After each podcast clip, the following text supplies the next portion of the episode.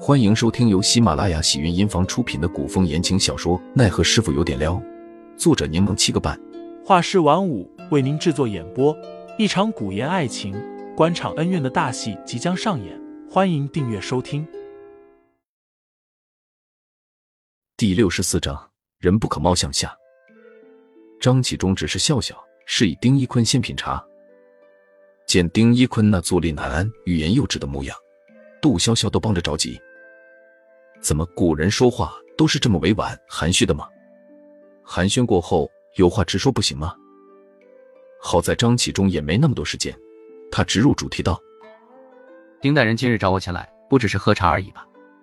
有话不妨直说。那那我就直说了，：“丁一坤讪讪的笑笑，不知张指挥使有没有听过最近的长乐街杀人案？张启忠抬眸望向丁一坤，顿了下，说道这个案件最近传得沸沸扬扬，我自然听说过。据说凶手在长乐街的茶馆吃茶，见掌柜女儿貌美，便轻薄调戏。女孩衣衫不整，跑出茶馆求救，却被凶手按住，当街用石头砸死了。：“丁一坤，忙说道。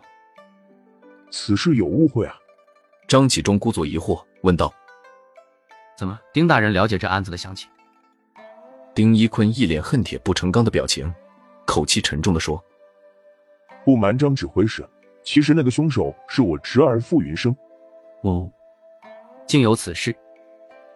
我侄儿是个忠厚之人，当时被衙门官差抓走，受到惊吓，这才没说清楚事情经过，竟由着他人污蔑了。：“张启忠，唇边闪过一丝冷笑，面上却不显，只是问道。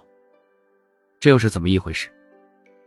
丁一坤立马滔滔不绝的说道那茶馆私底下本就有着不正当的勾当，云生到底是年轻，没能经受诱惑，但中途那女子突然变卦，故意诬陷我侄儿轻薄于她，想必是想坑点钱。但我侄儿性情刚烈正直，这才一时糊涂失手杀了人。：“张启忠微微笑了笑，既如此，内丁大人不如搜集证据，帮着作证，好洗清你那正直侄儿的嫌疑。杜潇潇总感觉对方在内涵丁一坤侄子，但没有证据。这此事我不好出面，免得落人口舌。丁一坤那张肥腻的脸上挂满笑容。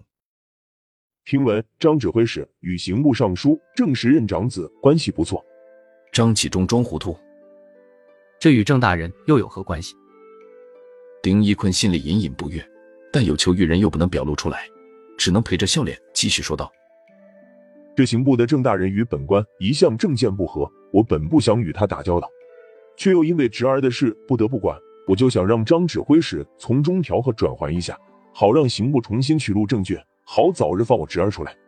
张启忠听完，表情已经变了。丁大人当知道，我们监听司没有剩余，不得参与任何案件，更不可参与朝政。他满脸严肃地看着丁一坤，丁大人这是将我置于何地？这这这，张指挥使严重了，我并非让张指挥使。此事不必再说了，未能帮上丁大人的忙，万分抱歉。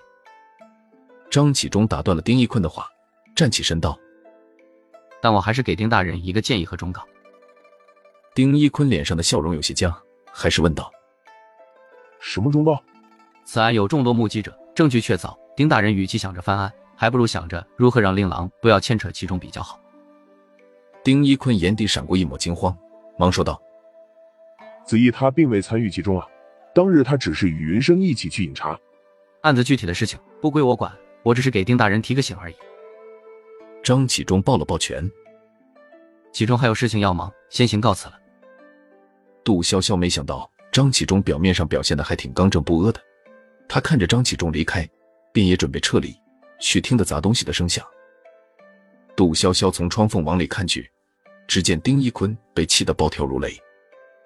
小崽子，你以为你是个什么东西，竟敢给本官甩脸色？丁一坤捏碎了手中的茶盏，若不是云生出事了，我会这么低声下气的与你说话。杜潇潇本以为丁一坤不过是个满脑肥肠的庸官，谁料对方竟能徒手捏茶杯。凌寒果然说的没错，不可以貌取人。不过是靠你老子才坐上这个位置，比我官衔还低，态度竟如此狂妄。杜潇潇听着里面骂骂咧咧，想要偷偷的离开，却见对方已经快步出了屋子。听众老爷们，本集已播讲完毕，欢迎订阅专辑，投喂月票支持我，我们下集再见。